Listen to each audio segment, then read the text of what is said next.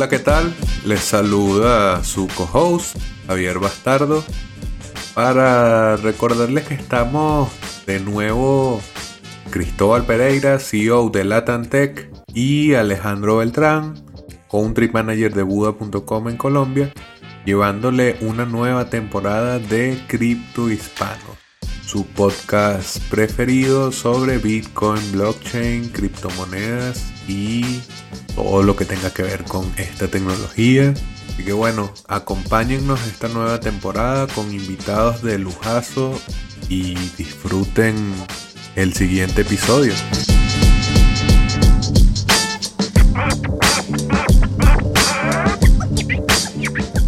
Minería. Es algo de lo que conocemos en rigor como el proceso por el cual los computadores de una red blockchain validan transacciones y el protocolo emite y envía esas nuevas criptomonedas al o los computadores que lograron cerrar el bloque y todas las transacciones ahí dentro. Pero la minería es mucho más que eso. Y en este episodio, el número 35, estuvimos conversando con Teodoro Toukoumidis de Dr. Miner, el primer pool de minería de Latinoamérica con base en Venezuela. Conversamos acerca del rol del minero, los pools de minería, el hash rate y todo lo que necesitas saber de aspectos técnicos de este proceso tan importante para una red como la de Bitcoin. Sin embargo, Teo nos comentó también acerca de su visión de la minería y de una industria que cada vez irá tomando más relevancia a nivel latinoamericano y global, la fusión de empresas de energía con granjas de minería, el uso de energías renovables y hasta la misión de la red de descentralización de la emisión de la masa monetaria fueron los temas conversados en este episodio. Tuvimos tiempo también para conversar sobre la concentración de la minería en China y los riesgos que esto involucra. En este episodio me acompañó el catador de café y cervezas colombianas Alejandro Beltrán. No se les olvide seguirnos en Twitter e Instagram como arroba criptohispanos y también en nuestro canal de YouTube, Cripto Hispanos Podcast. Antes de iniciar este episodio te dejo con unas pequeñas palabras de nuestros sponsors que hacen posible el desarrollo de esta tercera temporada de Cripto Hispanos. ¿Necesitas cambiar bitcoins por dólares, euros, pesos o bolívares? Usa Local Cryptos, el mercado peer-to-peer -peer más seguro. Local Cryptos es una plataforma sin custodia. Esto quiere decir que no necesitas dejar tus claves privadas en manos de nadie para cambiar tus bitcoins. Con más de 100.000 usuarios y más de 40 formas de pago, Local Cryptos es el mejor lugar para comprar y vender bitcoins. Regístrate ya en localcryptos.com. Compra Bitcoin, Ethereum y otras criptomonedas con la comisión más baja de Sudamérica en Buda.com. Si ya tienes cuenta, invita a tus amigos y gana el 20% de lo que ellos paguen al usar Buda.com durante un año. Si aún no tienes cuenta, ¿qué esperas? Te tomará menos de 5 minutos creártela. Ya sabes, Buda.com, tu puerta de entrada a la economía del mañana. Leden, una suite de servicios que te ayudan a ahorrar y ganar más bitcoins y dólares digitales. Los productos de Leden te permiten generar intereses, pedir créditos en dólares y obtener créditos para comprar más bitcoins. Tus cuentas de ahorro en bitcoin y dólares USDC en colaboración con Genesis ofrecen las mejores tasas de interés del mercado, trabajando con la institución más establecida y con mayor transparencia de la industria. Así también cuentan con un servicio llamado B2X, exclusivo de Leden, que te permite utilizar tu saldo en Bitcoin para obtener un crédito en dólares y comprar el mismo monto en Bitcoin. Si necesitas dólares y no quieres vender tus Bitcoin, puedes obtener un crédito respaldado con tus Bitcoin en menos de 24 horas y así no tengas que venderlos. ¿Quieres ponerle alas a tus satoshis? Aprende más en leden.io. Revisa las tasas de interés vigente tanto para ahorros como para créditos en su página web. Ahora nos vamos con este nuevo episodio. Hola, muy buenos días comunidad criptohispana, muy buenas noches, muy buenas tardes en donde nos oigan. Les habla Alejandro Beltrán, co-host de este gran programa que se llama Criptohispanos y hoy vamos a tener un gran tema que nos hoy en día nos compete que, que mucha gente en, en, la práctica no, no ha tenido la gran oportunidad y el gran honor de tener a alguien que experimente algo que se llama la minería en las criptomonedas, principalmente en Bitcoin. Y le quiero dar el gran saludo hoy en día a mi gran partner, mi pana, mi parcero, mi compadre Cristóbal Pereira, porque hoy, el día de hoy, Javi se queda en la banca. Hoy en día está, está descansando, nos dijo, no, estoy, necesito un descanso y pues bueno, hay que dejarlo descansar al hombre porque es un gran referente. Entonces, Cristo, te doy un gran saludo. También quiero saludar a nuestro gran invitado, pero primero quiero saludarte a ti para que hagas la introducción al invitado. Eh, ¿Cómo estás, Cristo? Muy bien, Alejo, muchas gracias. Y sí, bueno, ahí Jai nos pidió un, descanso y, y, bueno, tuvimos que dárselo para que piense que no, como se dice acá en, Chile, que no trabaje como chino. Así que ahí lo dejamos descansar un poco para que vuelva con su energía. Un saludo, Javi, cuando nos estés escuchando. Eh, gran labor que hace para Cripto Hispanos también. Y bueno, también darle la bienvenida a Teodoro, eh, CEO de Dr. Miner. Es un pool, el primer pool de minería eh, de Venezuela. Y bueno, Teodoro, buenos días, ¿qué tal? ¿Cómo está todo por allá? Buenos días Alejandro, buenos días Cristóbal, muchas gracias por invitarme. Hace tiempo quería participar en Cripto Hispanos, pero bueno, les llegué a través de Javier, que hoy está descansando por casualidad. Eh, es un gusto poder participar en un espacio de esto que no solamente le estás hablando a una comunidad eh, venezolana, sino también ya latinoamericana, porque creo que a veces los latinos nos subestimamos en la participación en la construcción de una industria y yo creo que ahorita están jugando un rol súper importante. Sí, de todas maneras es un rol importante el que, el que se está jugando y, y bueno, la, idea de acá es, es un poco dar a conocer el estado de la minería en la región, conocer de tu perspectiva como primer pool de minería eh, qué es lo que está pasando, por supuesto también adentrarnos en, en lo que está pasando también en, Venezuela. Y bueno, para partir esta conversación y ya entrar de lleno a, lo que nos compete, me gustaría primero para aquellas personas que no saben eh, qué es la minería en sí, eh, si nos pudieras ayudar a, a, explicarlos qué, qué, es un minero dentro de la red y por supuesto si es que pudiéramos hacerlo a través de algún tipo de analogía para que fuese simple de explicar, te agradecería, Teodoro. Bueno, los mineros eh, en la red juegan un rol importante. La minería es un proceso mediante el cual, para hablar primero técnicamente y luego vamos a hacer una analogía, los mineros jugamos un rol importante y es un proceso mediante el cual, eh, mediante poder de cómputo, eh, a través de, de, resolución de algoritmos matemáticos en una red, que en este caso es la tecnología de Bitcoin, nosotros resolvemos algoritmos, procesamos transacciones y aseguramos una red financiera global. Nosotros cómo participamos? Participamos a través del uso de la energía eléctrica para crear un poder de cómputo llamado tasa de hash o hash rate y poder con este tasa de, esta tasa de hash o hash rate resolver estos problemas matemáticos que se encuentran en la red. ¿Cuáles son esos problemas matemáticos que se encuentran en la red? Una transacción de una persona a otra, la validación de que una persona tiene fondos para realmente enviarle a otra persona, el aseguramiento de esa transacción para que la red sea segura y no se cometa, por ejemplo, el doble gasto en la red, que es una de las soluciones más importantes de Bitcoin eh, históricamente.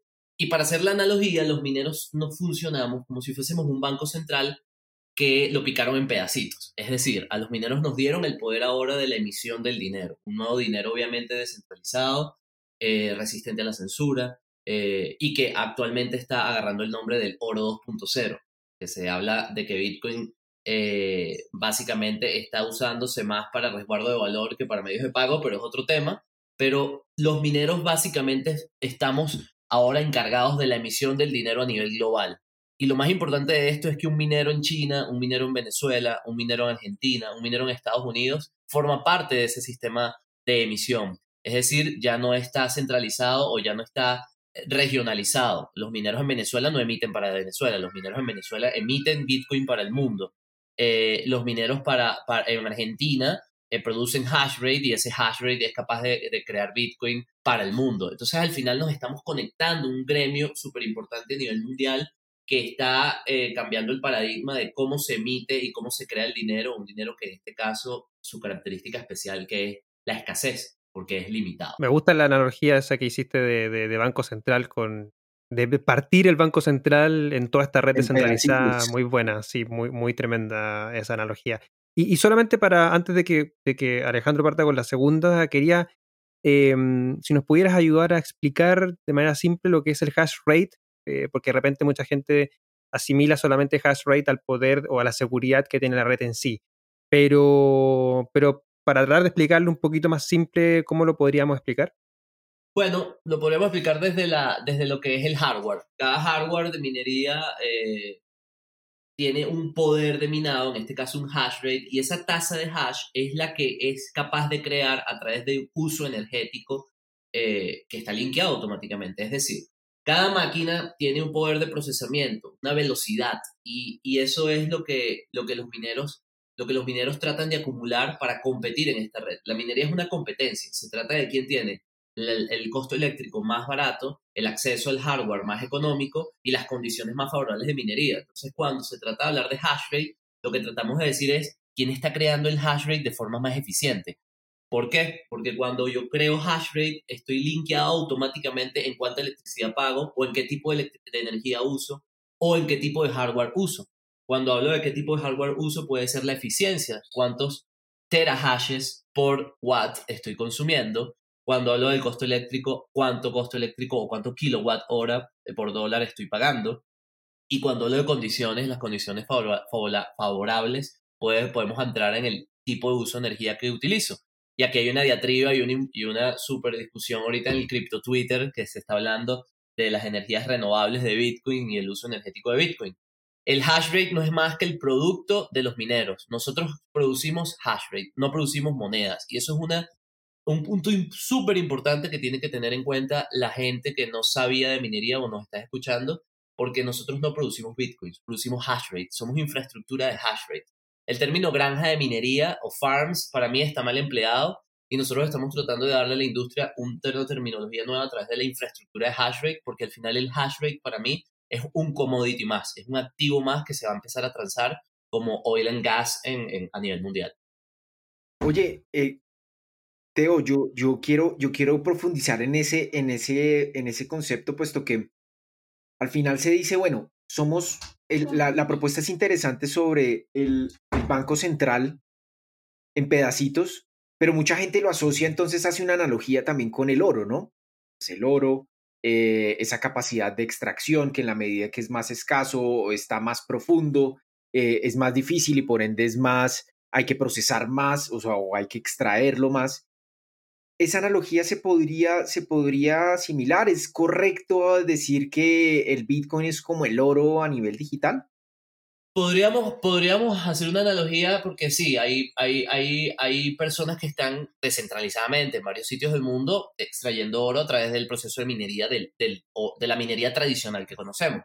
El problema principal con el oro es la transparencia eh, en la cantidad o en el supply que se maneja a nivel mundial eh, y también que normalmente el oro está súper controlado por los gobiernos, porque si el oro lo consigues en un territorio en específico, normalmente los gobiernos controlan ese territorio y contratan empresas o concesiones para que puedan hacer la extracción de oro y con eso justificar, entre comillas, un respaldo inexistente de la, del dinero o del fiat que manejen en ese territorio. Para mí, oro con Bitcoin se pueden comparar simplemente desde la perspectiva del resguardo de valor, pero ya cuando empezamos a adentrarnos en la figura del transporte, de la, de la trazabilidad del transporte, de la usabilidad, del supply, de la, de la cantidad, yo creo que Bitcoin eh, está simplemente siendo al oro lo que, lo que, lo que por ejemplo, Twitter fue, eh, es al periódico. Es decir, ya, ya nosotros no utilizamos periódicos, sino podemos entrar en Twitter y estamos súper informados de lo que sucede. Con Bitcoin sucede lo mismo. Con Bitcoin tienes un resguardo de valor, pero un poco más transparente, trazable, resistente a la censura, descentralizado, pero que además su proceso de emisión no depende de la ubicación o de la, o de la localización de, de, una mina de oro en específico, un territorio que, que por suerte produce, tiene oro, no produce, tiene oro, sino Bitcoin es un, el proceso de emisión depende de que los mineros y la industria se vaya amoldando a la industria energética. Y la industria energética juega un rol importante en esta industria porque creo yo que ahora la industria energética necesita a la industria eh, de, de criptominería y viceversa. Cuando hablamos de la industria energética como un rol importante es porque si las empresas eh, de, de, industria, de las industrias energéticas empieza a darse cuenta que ofrece costos económicos eh, y, eléctricos a la, a la industria de minería, estas industrias de, o empresas de minería irán a buscar ese sitio que sea más eficiente y no necesariamente siempre será el mismo. Es decir, cuando hay abundante energía en un sitio, como por ejemplo una hidroeléctrica, que es el Guri en Venezuela, efectivamente siempre vamos a estar buscando esa fuente energética económica, pero si aquí cambia un gobierno y las políticas energéticas y los costos energéticos aumentan, normalmente los mineros migraremos a un territorio donde nos estén dando condiciones favorables para eh, realizar la actividad. Lo mismo sucede con oil and gas, es decir, podemos migrar a un sitio donde el gas esté siendo desperdiciado, esté siendo quemado por una extracción de petróleo en un territorio, por ejemplo, en Canadá o Estados Unidos, y utilizamos ese gas a través de generadores eléctricos para generar Bitcoin. Y ya no sería una energía renovable, sino sería más bien que estamos colaborando con la, con, la, con la no contaminación del ambiente, es decir, eh, estamos apoyando que no suceda algo como el cambio climático. Y ayer lo leí un artículo súper interesante, que los mineros que minan con gas eh, y que están usando ese gas que antes los quemaban y que más bien lo que hacía era contaminar, eh, ahora los mineros somos también pro no, no cambio ambiental, no, no contaminación ambiental. Y esto es súper importante porque la, la minería de oro produce una contaminación ambiental mucho mayor que lo que produce Bitcoin y, y, una destrucción ambiental y ecológica mucho mayor de la que hace Bitcoin. Bitcoin optimiza la energía. La minería de oro más bien produce una destrucción ecológica súper importante y un ejemplo es en Venezuela el estado Bolívar. Bueno, Teo, este, este, este concepto que ha sido bastante abstracto para, para muchos, eh, genera, genera muchas suspicacias alrededor de cuál es la labor o cuál es el rol real del minero dentro de la red, principalmente pues hablando de Bitcoin, porque pues es la que, la, que tiene mayor, eh, mayor uso y, mayor procesamiento en la red. ¿Cuál es ese rol? ¿Cuál es ese rol más allá del factor económico de recompensa por participar en las confirmaciones de, la, de, la, de las transacciones? Eso también haciendo un poco referencia a lo que, por ejemplo, pasó en, en 2017 con todo este boom de las criptomonedas, este eh, eh, el procesamiento de la información era mucho más costoso, eh, se creó la, la, red de Bitcoin Cash, se hizo la bifurcación. ¿Cuál es ese rol del minero como tal? Y también te quería preguntar algo adicional, es cómo se recibe esa recompensa en forma práctica. Bueno, la, el rol del minero ha migrado y ha evolucionado bastante en los últimos tres años. Incluso si uno se pone a ver la, los medios de comunicación o por ejemplo el medio de comunicación más importante o la red social más importante que usan los, los, la gente de la industria cripto, que es Twitter, lo has visto como se ha inundado de información ya de minería el cripto Twitter. Es decir, eh, hemos migrado desde, desde estar escondidos como los, los de la industria como más despreciados, como nosotros le decíamos a los mineros que éramos como las ratas, los carroñeros, íbamos íbamos viendo dónde había energía disponible para poner unas máquinas y, producir, bit, y producir hash rate a través del hash rate obtener bitcoins de las recompensas. Pero eso ha evolucionado. Ya los mineros nos ven como una, unos players importantes de la industria. Y creo que yo, eh, bueno, a través de Dr. Miner, de hecho hace una semana, comenzamos una campaña que se llama que, que somos los guardianes un minero es un guardián, una empresa de mining son guardianes, somos guardianes de la red. ¿Por qué? Porque procesamos y aseguramos la red, procesamos transacciones. ¿Esas transacciones cuáles son? Las transacciones que se hace una persona a otra persona o una empresa a otra empresa para obtener bienes y servicios. Los guardianes, básicamente, que somos los mineros, si no existiéramos, la red colapsaría. La red estuviese, eh, no dependiera de un sistema que se llama Proof of Work, prueba de trabajo, que es el algoritmo de consenso, que para mí es el algoritmo que tiene mucho más sentido en el tema de las criptomonedas. Yo no critico otros, otros, eh, otros algoritmos de consenso, como por ejemplo prueba Proof of Stake, prueba eh, de, staking, pero para mí prueba de trabajo es Proof of Stake y Proof of Stake no es prueba de trabajo. ¿Y por qué digo esto? La prueba de trabajo normalmente es el uso de la energía y en el tiempo esa energía funciona relativamente como una batería. Cuando tú utilizas energía para conectar un hardware computacional que produce hash rate y ese hash rate produce Bitcoin, ese Bitcoin que estás produciendo al final, que estás obteniendo al final como recompensa, se va a apreciar en el tiempo, aunque sea volátil. Es decir, nosotros estamos trabajando con un activo, un activo que es volátil, pero se aprecia en el tiempo. Y esa apreciación en el tiempo del activo que estamos obteniendo como recompensa es la apreciación también de la energía que utilizamos al principio. Entonces, este rol del minero pasa por ser un guardián de la red, pero también pasa por ser una persona que está optimizando los recursos naturales de un país entero. ¿Por qué? Porque al final hay recursos que se están desperdiciando, pero cuando los utilizamos para generar energía y energía, eh, crear dinero, un dinero inteligente y con todas las cualidades que ya conocemos, podríamos decir que ahora el rol del minero no es de la rata que hablé al principio, sino de una industria que pudiera convertirse en una de las industrias más importantes a nivel mundial. Y con casos como por ejemplo el de Bitcoin Cash en la red, todos sabemos que obviamente Bitcoin funciona con un sistema de gobernanza y yo hago la analogía que en ese sistema de gobierno de Bitcoin los mineros somos como el poder ejecutivo. Poder ejecutivo que al final, después de todas las discusiones, análisis, legislaciones, vienen los mineros y son los que ejecutan. Dicen sí, no, aquí está esto bien, por lo tanto va a pasar esto, Y o. En ese momento, los mineros eh, funcionamos con lo que más convenga. Y obviamente había, una, había un interés muy grande de una comunidad en participar en el aporte de hash rate eh, para crear una red, en este caso era Bitcoin Cash. Yo no apoyé Bitcoin Cash, pero ya que se crea, se puede crear diversidad, es decir, ahora los mineros del algoritmo SHA-256 o del algoritmo de consenso Proof of Work no tienen solamente posibilidad de llegar y minar Bitcoin, tienen posibilidad de minar otra moneda.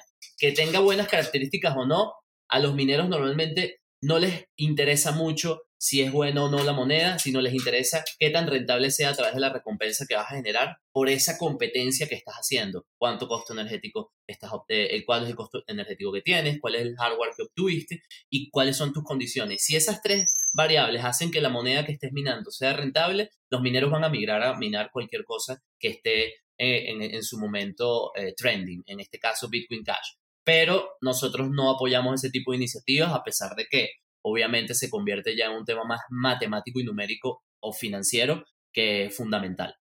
En este camino que recorre el minero desde los iniciales que se podía hacer desde un simple computador hasta ya especializarse a nivel de hardware, em, creándose también empresas dedicadas a la, a la creación de estos hardware, obviamente a la venta, Em, y ya se empieza a crear, como, como tú bien lo dijiste, una, una, industria que cada vez va a tomar más relevancia en este, en este ecosistema, en el sistema que, estamos, que se está creando hoy día descentralizado. Em, nacen o, empiezan a, a, a, crearse estos pools de minería. O sea, cómo, cómo al fin y al cabo poder juntar todo este hash rate y, obviamente eh, poder permitirle a un minero que tal vez tenga una máquina o dos máquinas también compartir o, ser parte de ese proceso a través de los pools y, lo comentamos al principio, eh, el, Dr. Miner el primero a nivel latinoamericano. Em, aquellos que no conocen los pools de minería, ¿qué, ¿cómo pudiésemos explicarlo también y dentro de esta analogía del rol del minero, el pool, ¿cuál es su rol también dentro de la red de Bitcoin? Bueno, em, en este caso, los mining pools funcionan como un gremio, es como la agrupación de varios mineros, la agrupación no solamente de, varias, de varios mineros, en este caso individualmente, es decir, tres personas que minen se unen, pudieran ser también tres empresas que minen se unen.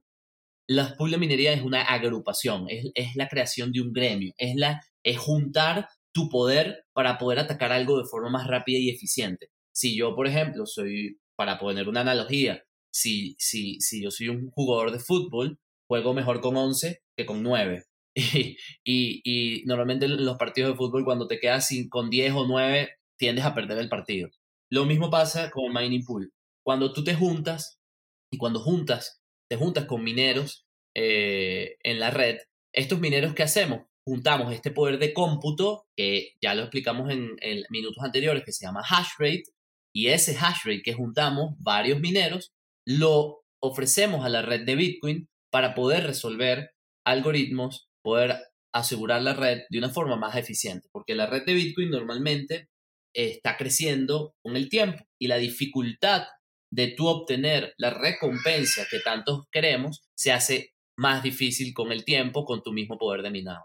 Normalmente dicen que los mineros quedan obsoletos en el tiempo, pero eso no es correcto. Los mineros, como es una competencia, uno se va adaptando al crecimiento de la industria y por lo tanto vas no solamente creciendo con poder de cómputo, sino vas creciendo también en alternativas y, herramientas que te ofrece esta industria, que por ejemplo vienen los tipos de mining pools. Si yo me voy a juntar con un mining pool o con varios mineros y creamos un mining pool para poder atacar la red de Bitcoin, entonces también tiene que evolucionar qué tipo de pool vamos a utilizar o qué tipo de pool vamos a, formar.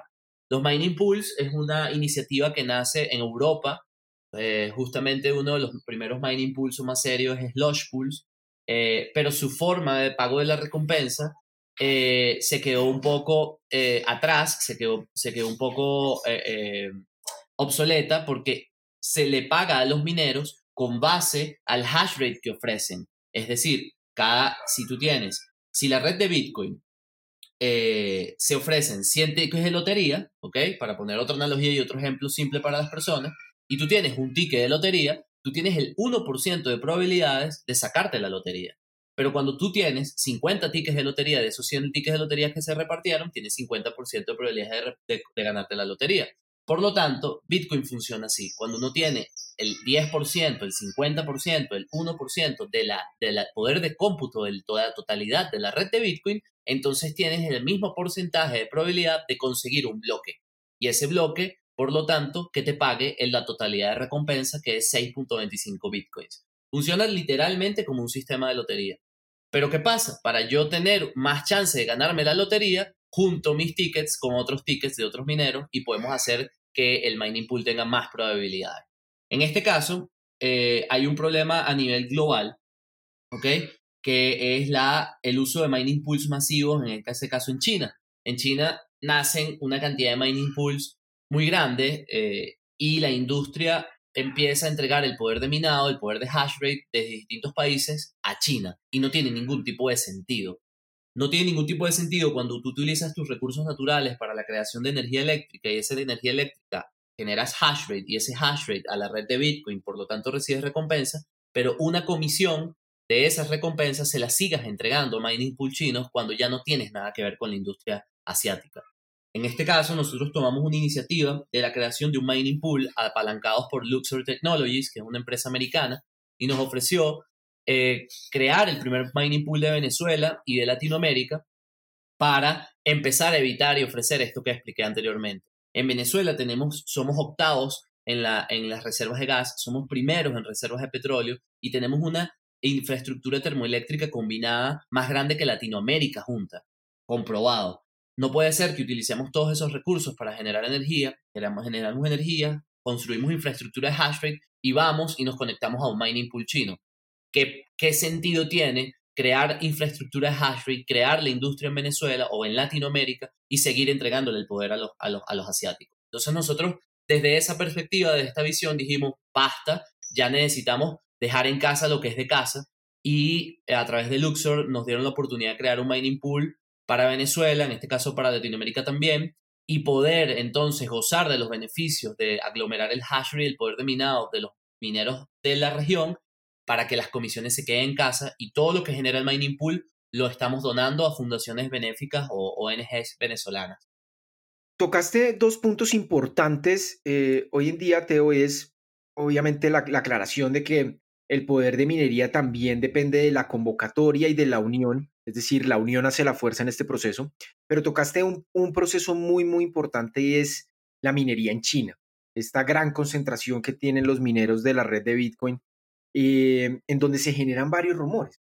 Y la pregunta principal es si son ciertos esos rumores que dan cuenta de que existe una centralización de la red de Bitcoin al tener una fuerte em, eh, concentración de mineros en, en, China y pocos pools de minería que concentran gran parte del poder de minado de la red. ¿Eso es cierto realmente? O, y si es cierto, ¿qué, qué, ¿Qué implicancias tendría para la red de Bitcoin este, este tipo de concentración? Sí, básicamente, básicamente yo hablo más de, más, más que centralización, hablo de concentración. Eh, ¿Por qué hablo de concentración en mayor término? Porque está concentrado el hash rate y este poder de minado que tanto ya hemos hablado y definido a lo largo de la conversación, está concentrado en China porque la cantidad de mining pools creados por ellos y la cantidad de hash rate eh, obtenido en esos, en esos mining pools es muy grande. Ahorita estaba revisando algunos datos interesantes y es que, por ejemplo, en los últimos 5 minutos, F2Pool, que viene de Asia, consiguió un bloque. Hace 22 minutos, Antpool consiguió un bloque. Hace 30 minutos, Antpool, que es un pool mining pool chino, consiguió otro bloque. hace una hora y cuatro minutos, Pool consiguió un bloque. Si te pones a ver, los últimos cuatro mining pools que han conseguido bloques vienen de China, son asiáticos. Y efectivamente, hay una concentración de hash rate que hay que empezar a atacar. Y la estamos atacando desde nuestra iniciativa, con la iniciativa del mining pool o del Dr. Miner Pool. Eh, pero mi punto, eh, eh, en, ese, en, ese, en ese punto en específico, mi opinión, perdón, es que es muy difícil centralizar la minería ya. Es muy difícil que ataquen la red de Bitcoin y se pongan de acuerdo toda la industria privada de criptominería de China o asiática. Es muy difícil porque no estamos hablando de, de, una, de una centralización en pocos actores o players o una, o una, o una centralización en, en, en, unas empresas que son aliadas. La minería como su origen y su, y su naturaleza es competir, la misma competencia tienen ellos en esa región. Esa competencia por quién accede a los costos energéticos más baratos, por ejemplo, en la región de Sichuan, donde se encuentra una de las hidroeléctricas más importantes de China. Ahí entran unos pocos o entran unos cuantos, pero quienes ya no entraron tienen que irse a diversificar y buscar otros sitios en otras regiones de China. Y seguramente eh, pudiéramos hablar de que sí, eh, se pueden poner de acuerdo, el gobierno de Estados de, China pudiera buscar la centralización y la afectación de la red de Bitcoin a través de los mineros, pero cuando te pones a ver, el poder que está concentrado en China también viene de hashrate que no está en China. Y no lo sabemos porque no tenemos los datos obviamente exactos, porque los tienen ellos. Pero si, si nos vamos a los datos exactos, en Venezuela, uno de los mining pools más utilizados actualmente es Binance Pool. Es el, es el mining pool creado por Binance como alternativa para que todo lo utilices en una sola aplicación, en una sola herramienta. Binance te da la herramienta del P2P, de la exchange, casa de cambio, resguardo de criptos, staking y además te da la, la, la herramienta del mining pool. Y, la, y los venezolanos que minan del día a día, que la industria es mucho más grande en retail, es decir, en minería pequeña, en escala pequeña, utilizan Binance y entregan el poder de minado a los asiáticos sin ningún tipo de conocimiento en que realmente no debería ser así, eh, para poder obtener las monedas ahí y de una vez cambiarlo al dinero fiat, en este caso bolívares, en Venezuela. Es un fenómeno súper importante, pero mira lo que sucede aquí, que nosotros compramos el hardware en los fabricantes que son asiáticos, llega a Venezuela, conectamos a una fuente de generación que viene de unos recursos naturales latinoamericanos y venezolanos y, y volvemos y les entregamos el poder de minado a los asiáticos, en este caso a los chinos, para que ellos paguen y se den el vuelto. Entonces, la conciencia que nos estamos, nosotros estamos llamando a tomar no parte tanto del miedo de la centralización, pero sí el miedo de la concentración y, y, el, y el no uso efectivo de las herramientas cripto o de las herramientas de la industria que están naciendo en Latinoamérica. Para mí es absurdo que sigamos utilizando casas de cambio no creadas en tu región o, en, o, en, o, en, o por lo menos en tu país. Para mí es absurdo y más absurdo es cuando estás minando y utilizas firmwares, hardware, softwares, mining pools que no son de tu país ni la región. Entonces, eh, yo sí creo que, que, hay una alerta de concentración, pero de centralización y de, y de, manipulación de la red es muy difícil, porque hash rate concentrado en China no significa que está en China, significa que está en otros lados del mundo. Y la industria se está descentralizando cada vez más cuando la industria energética de distintos países está entendiendo que tiene que darle acceso a los mineros. ¿Qué está pasando en Venezuela hoy en día? Para poner un ejemplo corto en esta pregunta, la, la empresa de generación energética o de proveedor de energía, que es Corpoelec, una empresa nacionalizada, privatizada por el Estado, está reuniéndose con los mineros del país para hacer una prueba piloto en uno de los estados con más minerías del país. Eso es un ejemplo de la descentralización de la minería qué está pasando en una ciudad eh, en, en, Estados Unidos donde antes se producían muchas manzanas. Ya no se están produciendo tantas manzanas. Eh, los las productores de manzanas están ahora minando Bitcoin porque una empresa de generación energética hidroeléctrica en la zona se dio cuenta que cuando le vendes la energía a los mineros es la única forma de capitalizar y de obtener ganancias y profits eh, estable porque son los únicos clientes que te pueden pagar seguro y que te, y que te van a hacer uso de la energía 24/7, 365 días del año. Por lo tanto, somos como clientes VIP de la industria energética. Por lo, por lo que yo veo que en un futuro la industria energética o empresas energéticas se convertirán en empresas de minería y viceversa. Las empresas de minería se convertirán en empresas energéticas. Porque si no mezclamos las dos industrias, creo que la industria no va a avanzar. Y ya está pasando por inercia de que empresas como Equinor que es una empresa súper grande, noruega, su presidente en este caso es venezolano, eh, me enteré hace poco, eh, ya está utilizando el gas que quema para minar y eso entonces aporta a la descentralización de Bitcoin. Ya podemos ver que hay minería de Bitcoin en Argentina, ya podemos ver que hay en, en, Paraguay en gran escala, en Venezuela, en Estados Unidos, en Canadá, en Islandia, con el piso, por, la, por el, el, vapor que produce el suelo. Eh, podemos ver minería de Bitcoin en Kazajstán, en Irán, dándole beneficios y, subsidios a los mineros. En Irán eh, para que usen la energía eléctrica y le dan hasta 50% de descuento en las tarifas energéticas en Irán. También tenemos minería de Bitcoin en Rusia, que Rusia obviamente pudiera, pudiera ser un aliado de China, pero al final es otro Estado, otra gente, otra política, otra visión, otra ideología. Entonces, al final, yo sí considero que, la, que el hash rate está concentrado en pocos mining pools, pero no está centralizado. Ya, ya, ya la actividad se está haciendo a nivel mundial es, eh, es interesante la, las analogías que está haciendo esta, de esta unión eh, o confluencia de empresas de energía con la minería. Eh, no, la, no la había pensado, obviamente la energía es el principal insumo que necesita un minero obviamente para, para funcionar. Y, mm, y, se ve interesante, se ve interesante que, que, empresas de energía visualicen también la opción de integrarse hacia, hacia los mineros y los mineros obviamente integrarse hacia empresas de energía. Eh, porque obviamente de eso hay por montón, hay en todo el mundo y, eso estoy de acuerdo que tiene una visión a que, a que tiende a descentralizar todo este poder de, minado. Y ahora me gustaría entrar en, materia latinoamericana. Lo tocaste, de hecho, ahora último de la minería en Latinoamérica. Y, la pregunta es, bueno, si existe o no eh, minería en Latinoamérica. Es una industria que, que, se podría desarrollar porque tú mismo lo mencionaste, o sea, tenemos gran, eh, grandes fuentes de energía, incluso renovables. En, Chile tenemos un desierto y una energía solar que se está partiendo en términos de, de, inversión.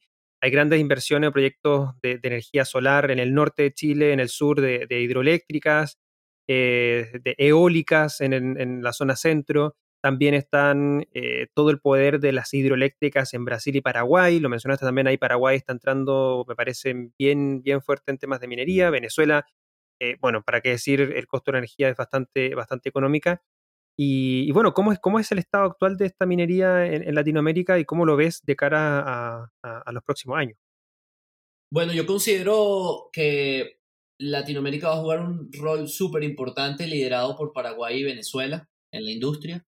Eh, creo que Paraguay tiene unos costos energéticos súper bajos. Eh, uno de los costos energéticos accesibles y atractivos para los mineros es por debajo de 2 centavos de dólar el kilovatio hora. Eh, cuando tú consigues un acceso a una energía por debajo de 2 centavos de kilovatio hora un país que te ofrece seguridad, que te ofrece estabilidad, no solo en la parte energética, sino en la parte también de redes, de telecomunicaciones, te ofrece también estabilidad jurídica, que es muy importante los mineros pueden sacrificar ese costo energético por estar seguros, por estar tranquilos. En Venezuela es un caso peculiar porque hay una desconfianza en la inversión muy grande por, bueno, por el estado actual de nuestro gobierno, que obviamente no, no, no, no te transmite ningún tipo de confianza a la hora de la inversión, por bueno, por muchas razones, por, por, la, por la fama que se tiene eh, internamente y externamente y las cosas que han sucedido. Pero para no tocar el tema político, sino de la industria como tal, yo creo que eh, Venezuela puede en los próximos cinco años eh, ya tener aproximadamente un 5 o 10% del, del hash rate total de la red. Creo que Paraguay también va a jugar un rol súper importante siempre y cuando el gobierno de Paraguay eh, esté acoplado a la, a la industria y, y, entienda que esta industria no solamente depende de que, la, de que los privados de minería crean, quieran desarrollar la industria, sino también que la industria energética. Puede ser que Argentina, he escuchado que están, están también minando en Argentina, pero no sé qué acceso y qué precios energéticos tengan. Hay varias empresas que conozco, de hecho hay una que se llama Bit Patagonia, eh, que están en la, en la industria, pero no sé qué tan rentable sea cuando el mercado es bajista, porque cuando el mercado es alcista y cuando Bitcoin rompe un ATH, como lo rompió ahora en, en, en enero, diciembre-enero, eh, y supera 20 mil dólares y empiezan los equipos de minería otra vez a producir lo que producían en un mercado alcista cualquiera que ya conocemos, los mineros todos somos felices y podemos minar donde sea y efectivamente los costos en un lugar son mayores que otros, pero sigue siendo rentable y, te produce ganancias. Pero cuando el mercado es bajista y, Bitcoin está dormido y estamos en un mercado sideways, estable, que normalmente eh, eh, llaman ya Bitcoin muerto y, y, podemos pasar tres años de bear market, los mineros en todas las partes del mundo apagan sus máquinas y buscan fuentes de generación energéticas económicas. Y Venezuela ha estado en dos procesos o en dos halvings eh, activos. Es decir, Venezuela ha eh, tenido infraestructura de hash rate sin apagarse y creciendo cada vez más, produciendo, en este caso obteniendo recompensas en Bitcoin y esos Bitcoins apreciándose en el tiempo casi que por 100, es decir, que hemos utilizado los recursos naturales de Venezuela y los hemos revalorizado por 100 también. Y eso es lo que tiene que tomar en cuenta la gente a la hora de hablar de la afectación del sistema eléctrico o del el, cambio climático y la afectación que puede tener la minería de Bitcoin en cambio eh, climático. En Venezuela, te doy un ejemplo, eh, Cristóbal, Alejandro, les doy un ejemplo. En Venezuela hay un parque termoeléctrico dañado que es igual o superior en la capacidad de generación, que es el Guri. El Guri es nuestra hidroeléctrica más grande eh, acá. El Guri está diseñado para alimentar a Venezuela o sea, y, tener excedente energético. Y no solamente alimentarlo, podríamos, podríamos exportar energía eléctrica.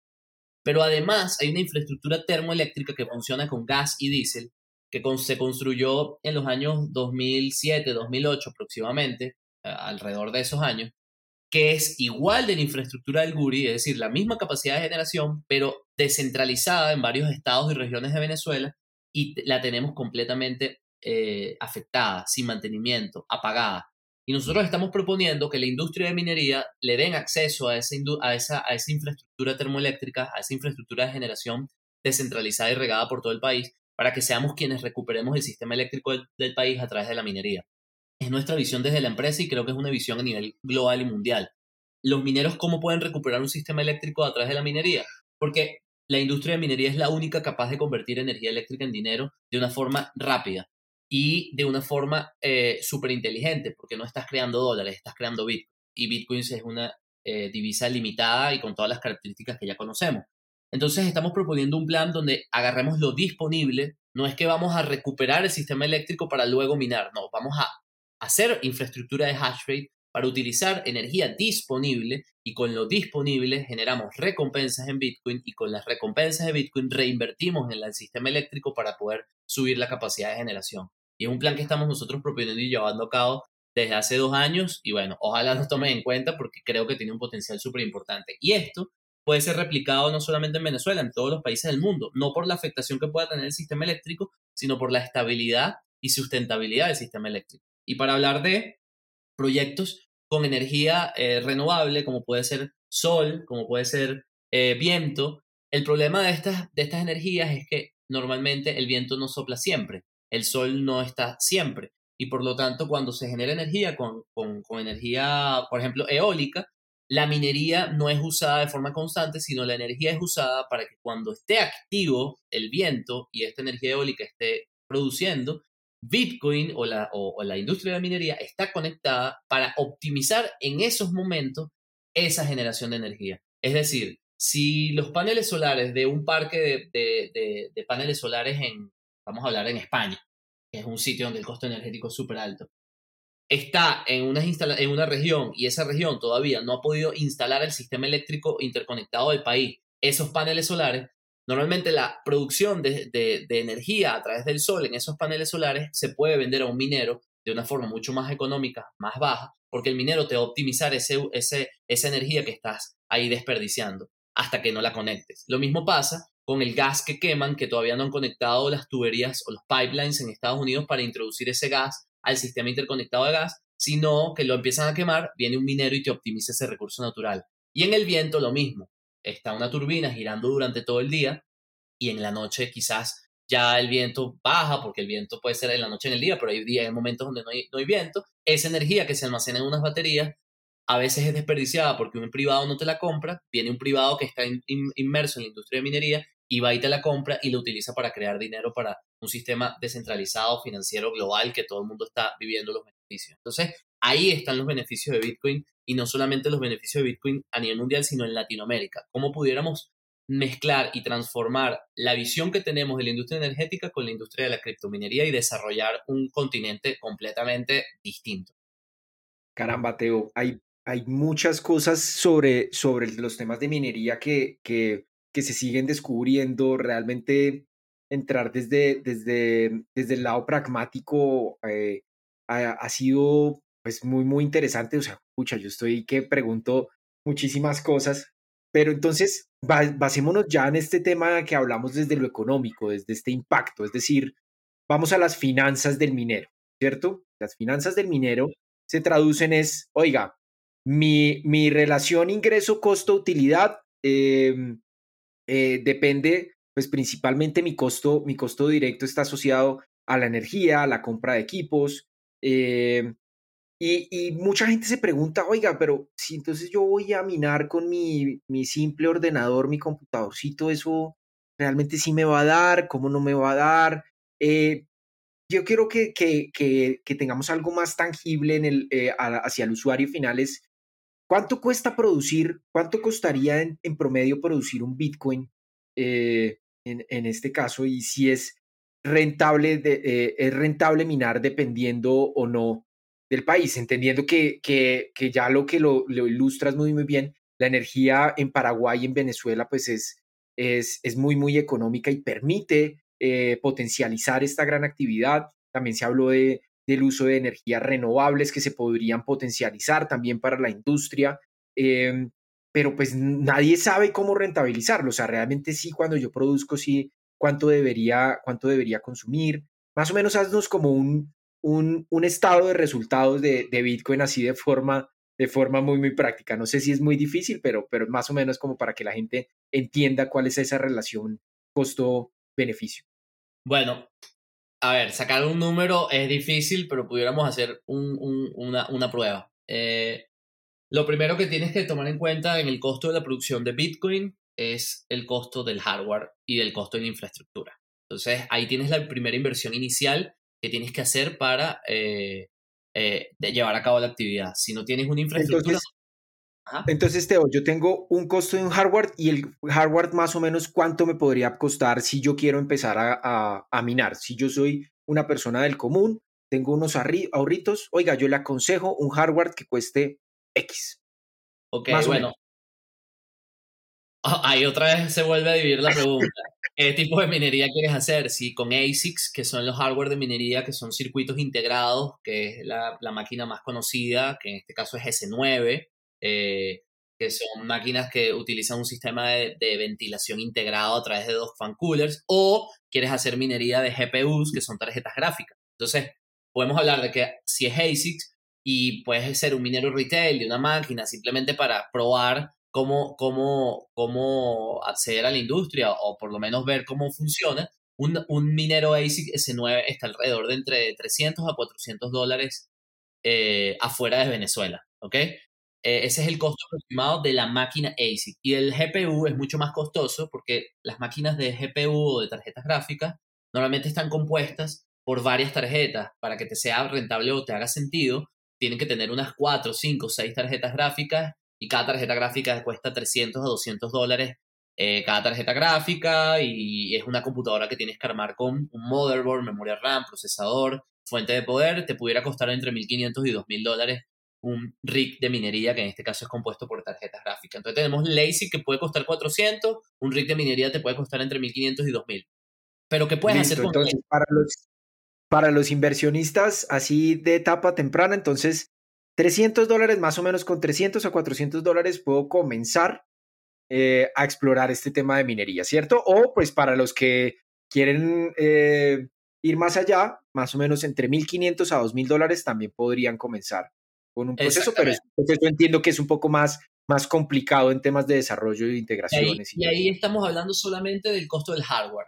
Luego viene lo que es la infraestructura, que obviamente para un equipo es mucho más sencillo. Quizás llegas y lo puedes conectar al mismo enchufe de un sitio que tengas en tu casa, a la toma de corriente, y, y, te va a funcionar, ¿no? Y lo único que tienes que comprar es un cable de red Ethernet para conectarlo a la máquina y te va a funcionar. Pero cuando vas creciendo, empieza a ser más complicado esa infraestructura, por lo tanto la inversión en infraestructura incluso es más importante que la inversión en el hardware. Normalmente yo llamo al hardware los consumibles de la minería, porque un hardware te puede durar entre 1 a 3 años, eh, mientras la infraestructura te puede durar 10 a 20 años. Eh, por eso mismo, la infraestructura de hash rate es mucho más importante que el hardware computacional que vas a utilizar, porque la infraestructura de hash rate puedes sacarle dinero no solamente con tus propias máquinas, sino también con con servicios de hospedaje a, terceros, donde le prestas el servicio de, de, que su máquina mine ahí, o simplemente tienes máquinas minando ahí, produciendo hash rate y vendes el hash rate, que se asemeja un poquito al cloud mining, que yo no estoy de acuerdo con el cloud mining, pero puedes hacerlo de forma privada sin que sea una página web que te diga que es cloud mining y efectivamente es mucho más rentable.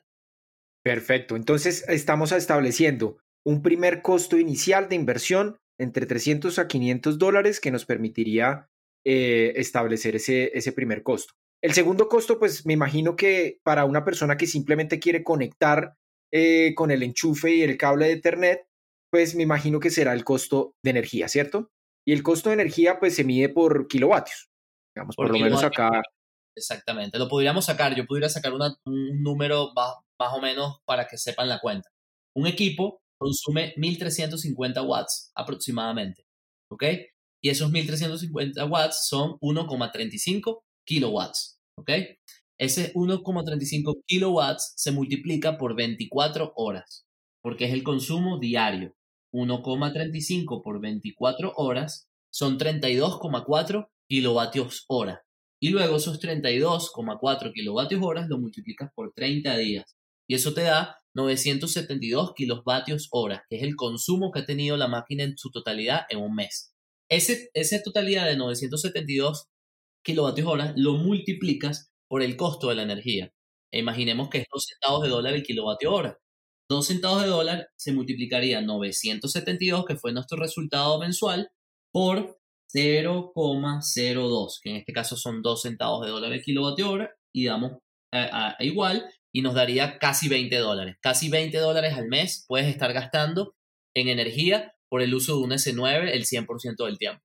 Caramba, entonces aquí estamos hablando de Venezuela. En Colombia dice que está a 108 pesos con 08 el precio de kilovatio. En Colombia serían 105 mil 053 con 76 aproximadamente el costo mensual de mantener. Bueno, en Venezuela dos centavos de kilovatio no, ahora no, en Venezuela es cero. ah, bueno, en Venezuela es cero, sí. Ok, perfecto. Bueno, ok, ya, ya tenemos un punto de referencia enorme, es, oiga, el costo de inversión, el costo de la energía, que es el principal insumo, ¿tenemos algunos costos adicionales?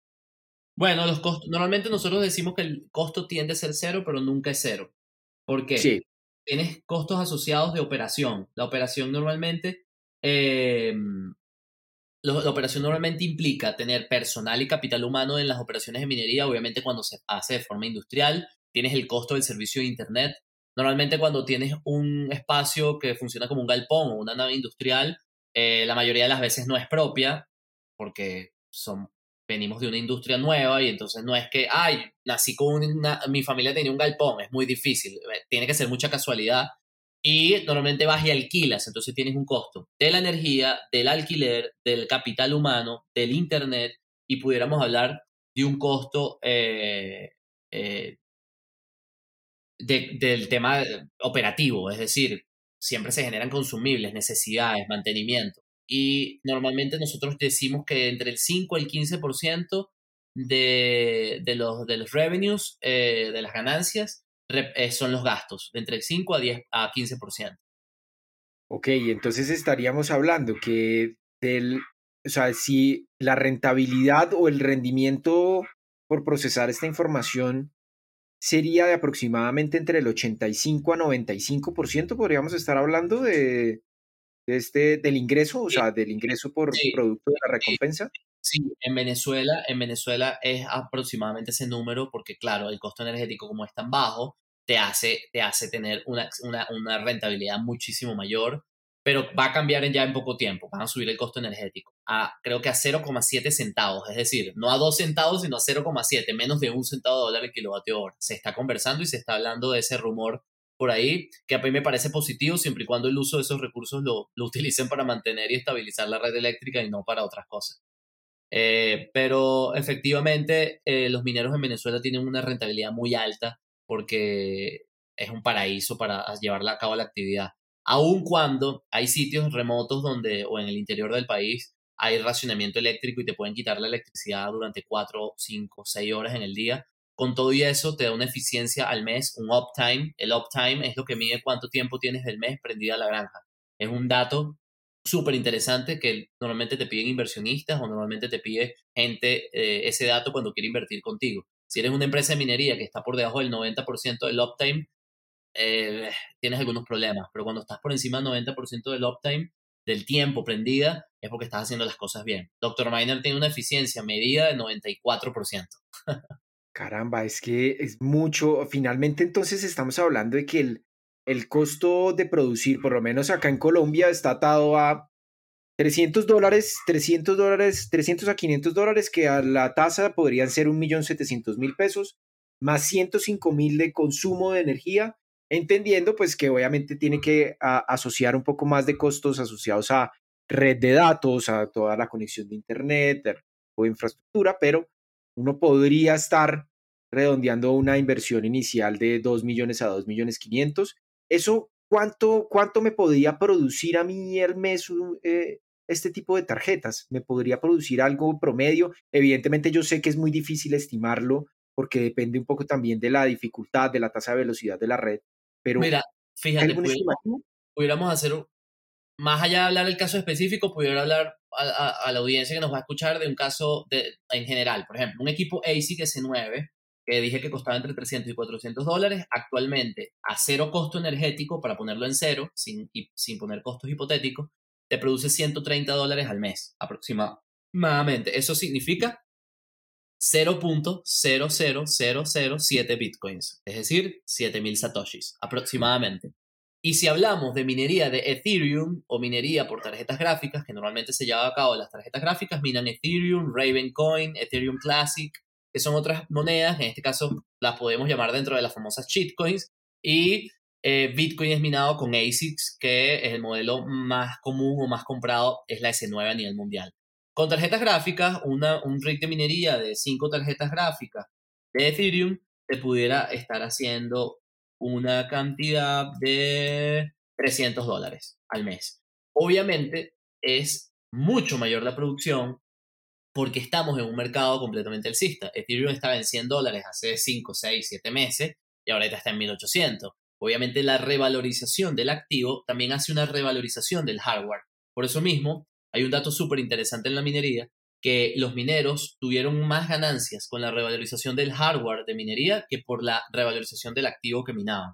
Nosotros, por, hacer hold de, Bitcoin, pudiéramos haber tenido un por 5, un por 4, un por 3 de, nuestra, de nuestros activos en revalorización, pero de los miners y del hardware hubo una revalorización de casi 10, de casi 1000%. Entonces, eh, cuando una persona diga, pero no, eso de la minería no me gusta porque yo compro Bitcoin y ya, y eso sube y ya, esa, esa es la típica respuesta de gente que no conoce la industria, completamente es falso. Porque mientras tú compraste un equipo que se revalorizó en mil por ciento, también, además de la revalorización del mil por ciento, hubo 10 meses o 11 meses o un año donde lo usaste y además te produjo. Entonces no tuviste ganancias solamente de la revalorización del hardware, tuviste ganancia de toda la producción que también te hizo durante esos meses. Entonces imagínate la... el hardware es, un, también, es una reserva de valor el, el, hardware. Entonces, en este caso, estaríamos hablando de que se conserva su valor en el tiempo a pesar de su uso. Por eso mismo yo digo que es un commodity que obviamente el commodity es hash rate, pero el commodity, que, o sea, lo que lo produce es la máquina. Y efectivamente el miner cuando está en buen estado, está óptimo y Bitcoin entra en mercados alcistas, la revalorización del hardware es una cosa tan impresionante que es preferible a veces comprar S9 que comprar Bitcoin.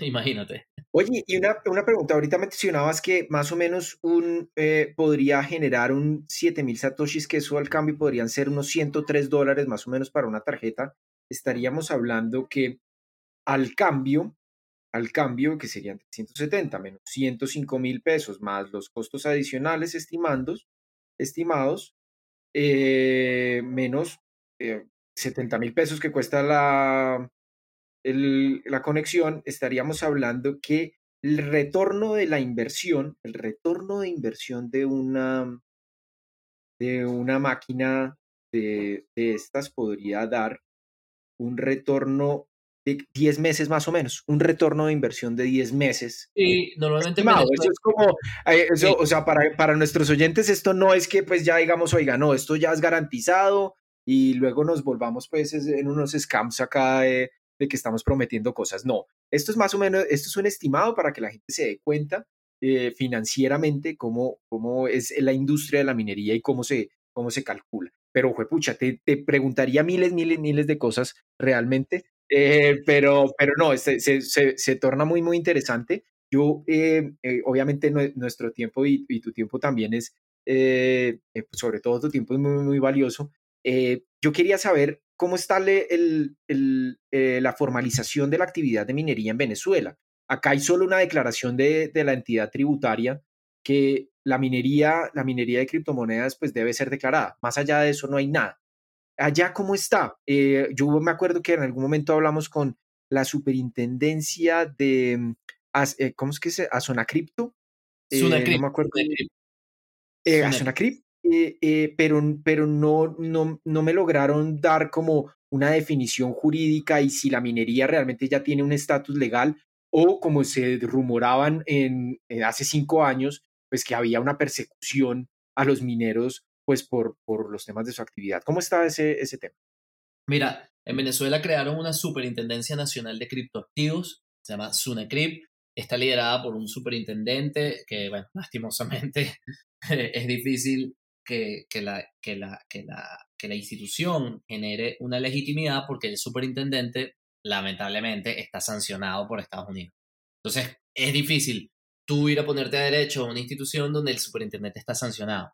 Pero bueno, yo a veces no trato de no relacionar la política con la parte privada porque si no terminas, terminas estando estancado y terminas no avanzando. La Superintendencia Nacional de Criptoactivos regula varias áreas, no solamente la parte de la minería, sino regula también las casas de cambio y regula el desarrollo de aplicaciones o herramientas para la, la industria cripto en el país. Esta superintendencia es creada en 2018. Nosotros siempre hemos estado desde la creación tratando de ver, hablar, proponer, asesorar para que la industria se desarrolle y la, y la, regulen de una forma correcta, coherente. Eh, la persecución en Venezuela existe, existió, está desapareciendo, pero ya hay que separar un poco lo que es la persecución de las decisiones gubernamentales. La persecución viene por la ignorancia de los cuerpos de seguridad y policial. Es decir, están actuando autónomamente sin ni siquiera saber que hay una, hay una ley ya en Gaceta Oficial que regula la actividad. Y cuando van a las instalaciones creen que uno está en actividades de, lavado de dinero, de terrorismo, porque no saben ni siquiera qué es lo que estamos haciendo.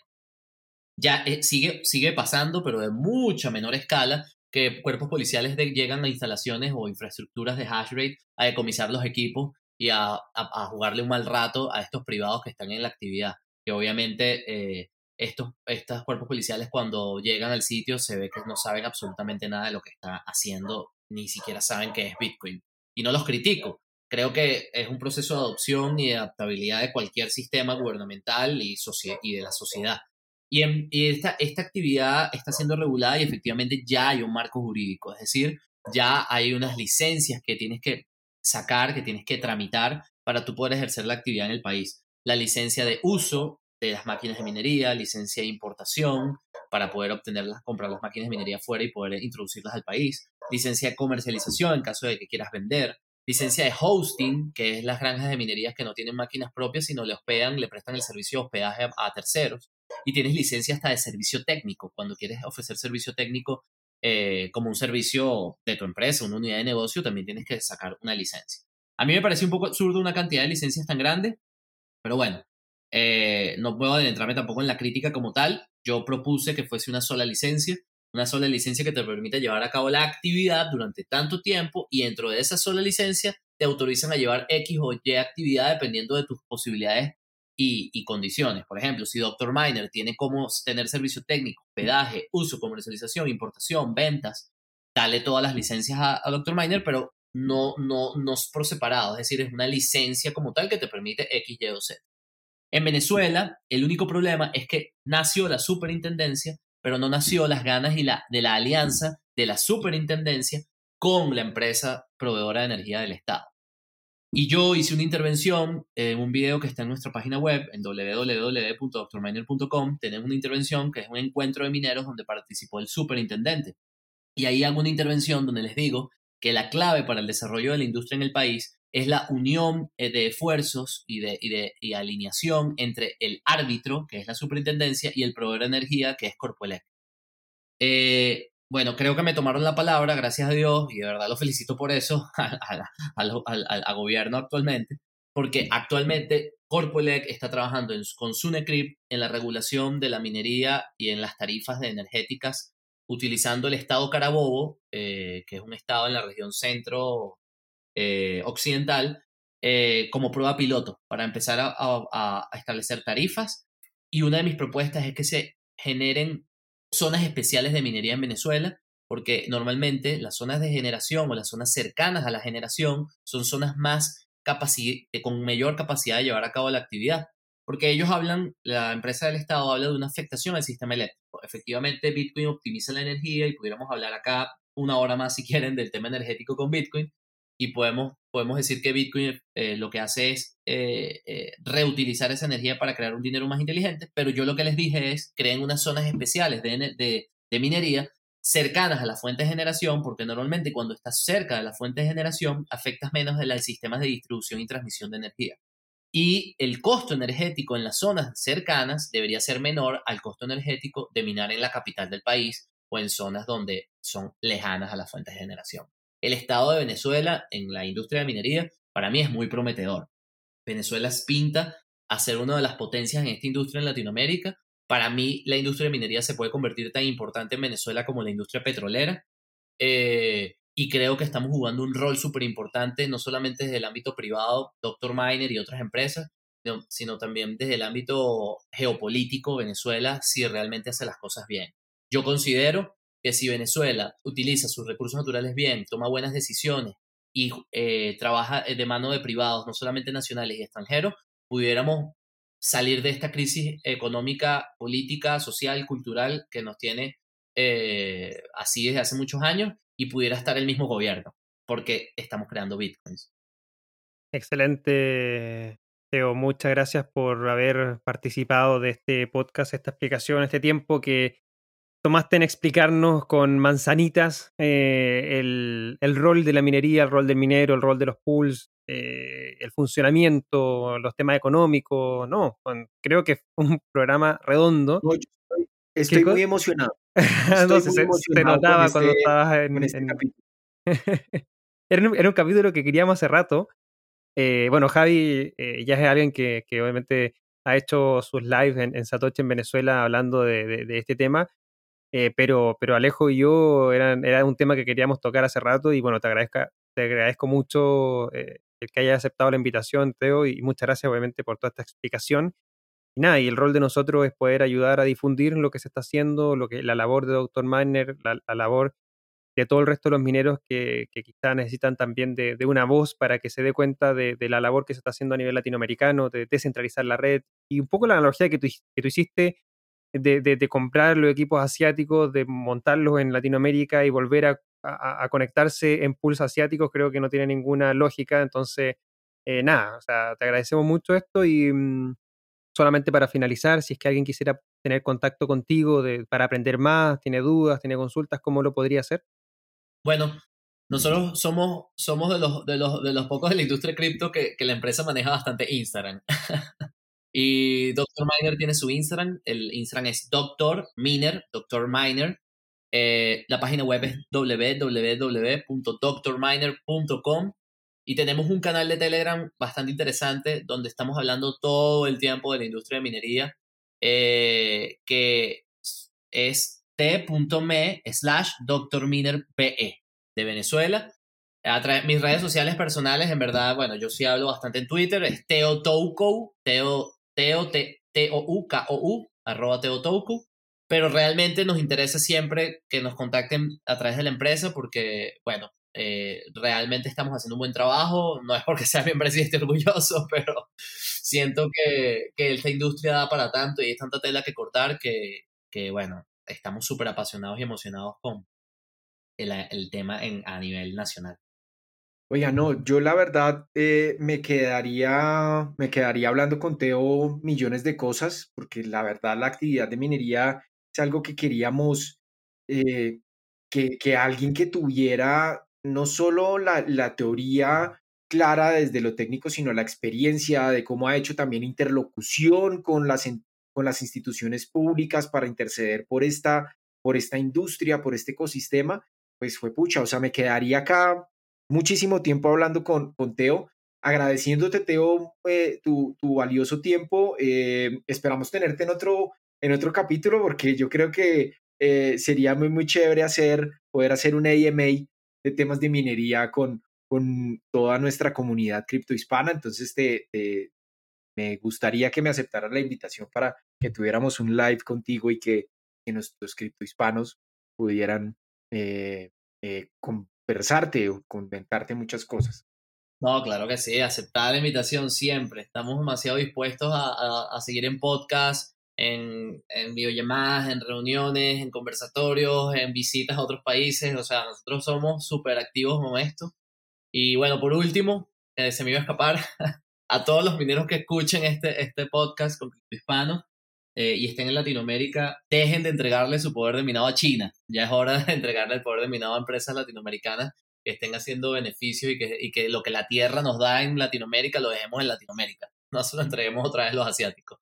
La TAM Power y dejemos ya el colonialismo, que eso ya pasó hace mucho tiempo. Ya el colonialismo digital lo tenemos también que abolir. Tenemos que dejar de, de quitar ese colonialismo digital. Muchas gracias, Teo, por, por esta invitación. Muchas gracias a todos nuestros oyentes de Cripto Hispanos. Recuerden que este episodio y la temporada es posible gracias a nuestros sponsors Buda.com, Leden.io y localcryptos.com. Un abrazo, Cristo, un abrazo a Javi desde la banca. Les deseo un muy, muy feliz día. Un abrazo a todos y muchas gracias, Teo, por haber participado. Recuerden también, arroba criptohispanos, Twitter, Instagram y también por YouTube, Criptohispanos Podcast. Hasta la próxima. Saludos. Hey, espera, antes de que te vayas queremos compartir contigo un mensaje de nuestros sponsors que hacen posible el desarrollo de esta nueva temporada de Criptohispanos. Buda.com es uno de los exchanges más reconocidos de Latinoamérica con operaciones en Chile, Argentina, Perú y Colombia, y es la primera plataforma de criptomonedas del mundo en compensar su huella de carbono. Crea tu cuenta hoy en Buda.com y se parte de una empresa carbono neutral. Leden, una suite de servicios que te ayudan a ahorrar y ganar más Bitcoin y dólares digitales. Los productos de Leven te permiten generar intereses, pedir créditos en dólares y obtener créditos para comprar más Bitcoin.